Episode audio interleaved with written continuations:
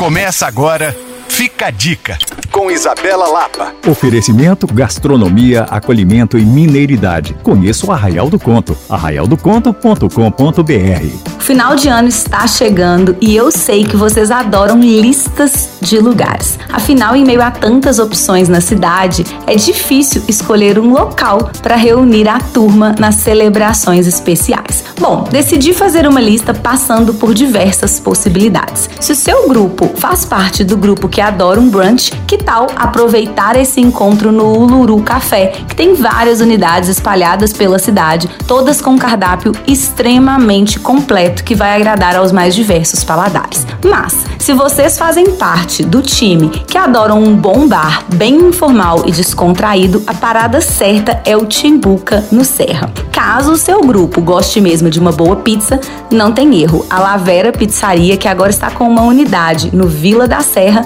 é parada obrigatória para quem valoriza a gastronomia italiana de verdade. Se vocês fazem parte do time bar, restaurante, sempre com aquela opção de pratos mais elaborados, sem perder a informalidade, o local que eu indico sempre é o Caê Restaurante Bar aqui no Sion. Belo Horizonte é repleto de opções e eu tenho certeza que você vai encontrar o lugar certo para o seu grupo. Não se esqueça, faça reserva para não ter problemas. Para rever essa dica, basta você me procurar no Coisas de Mineiro ou acessar alvoradafm.com.br barra podcasts. Sou Isabela Lapa para Alvorada FM.